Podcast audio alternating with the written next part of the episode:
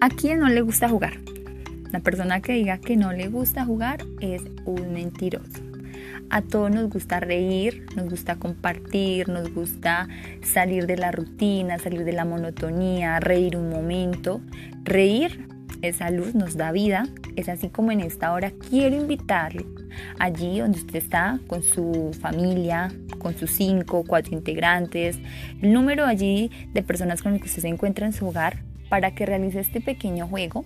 Lo único que va a necesitar es actitud, ganas concentración para poder ganar y poder allí realizar esta actividad.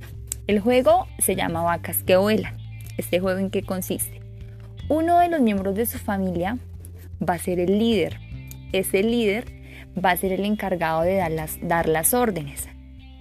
Pero ese líder puede ir cambiando para que todos tengan la oportunidad de poder dar las órdenes. ¿El juego en qué consiste? Consiste en tener en cuenta animales que vuelan y animales que no vuelan.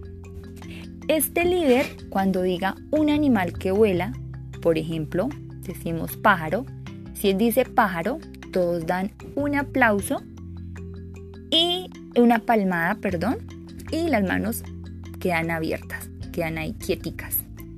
Él sigue, él sigue diciendo, entonces él dice dice mosca, dice zancudo, dice lechuza, dice una serie de animales que vuelan, pero cuando él diga un animal que no vuela, por ejemplo el perro, el gato, la jirafa, las manos se deben quedar quietas. La idea del líder es que él haga confundir a los demás integrantes para evaluar qué tan concentrados están. Entonces los que están jugando, la idea es que ustedes hagan lo que el líder les dice, más no lo que él hace. Entonces ese líder puede ir integrando, puede dar dos animales que vuelan, tres que no vuelan, con el fin de ir conociendo qué tan concentrados están. Cuando él diga vacas que vuelan, todos cambian de lugar.